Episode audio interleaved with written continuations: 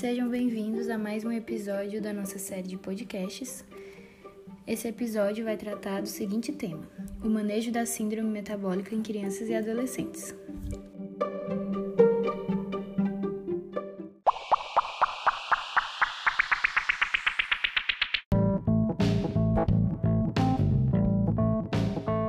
Problema do excesso de peso e obesidade em crianças e adolescentes está aumentando a cada dia, sendo considerada uma epidemia, levando ao aumento do número de casos de doenças crônicas não transmissíveis em crianças. A obesidade infantil tem significado importante pela sua associação com diversas alterações metabólicas, como diabetes mellitus, hipertensão arterial sistêmica, dislipidemias e doenças cardiovasculares. O agrupamento de todos esses fatores de risco é chamado de síndrome metabólica.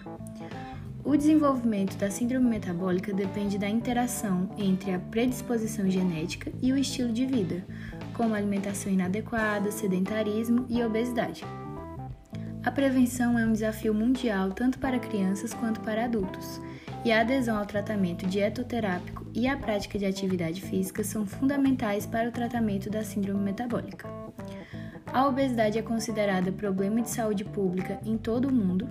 Na infância e na adolescência, está relacionada ao desenvolvimento precoce do diabetes mellitus tipo 2, síndrome metabólica, doenças cardiovasculares e manutenção da obesidade na idade adulta. Alguns fatores estão associados à obesidade abdominal, como idade, sexo, ano escolar, classe econômica, excesso de peso e maturação sexual. Nesse sentido, o conhecimento sobre a distribuição dos fatores associados à obesidade abdominal pode contribuir para o planejamento de intervenções, a fim de prevenir a obesidade e os fatores associados. Fatores comportamentais, como estilo de vida inadequado, sedentarismo e excessivo consumo de alimentos de alta densidade energética, estão relacionados a essa condição.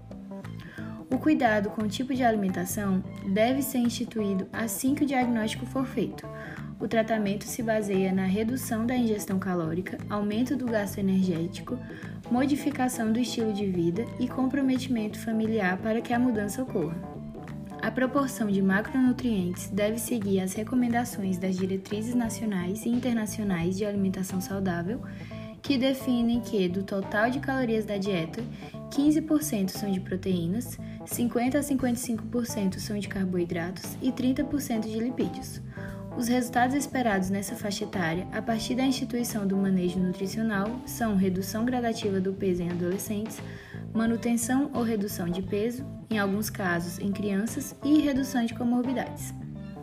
A partir dos dois anos de idade, crianças com dislipidemia devem receber orientação alimentar qualitativamente adequada e com restrição moderada de gorduras, sem afetar crescimento e desenvolvimento saudáveis.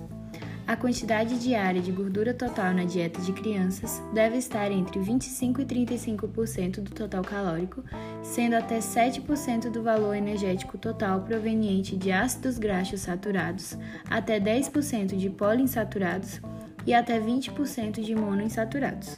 O consumo de ácidos graxos trans deve ser inferior a 1% do valor energético total. A ingestão de colesterol não deve ultrapassar 200 mg por dia. E por fim, a atividade física regular pode proporcionar a melhora do quadro de obesidade e da dislipidemia.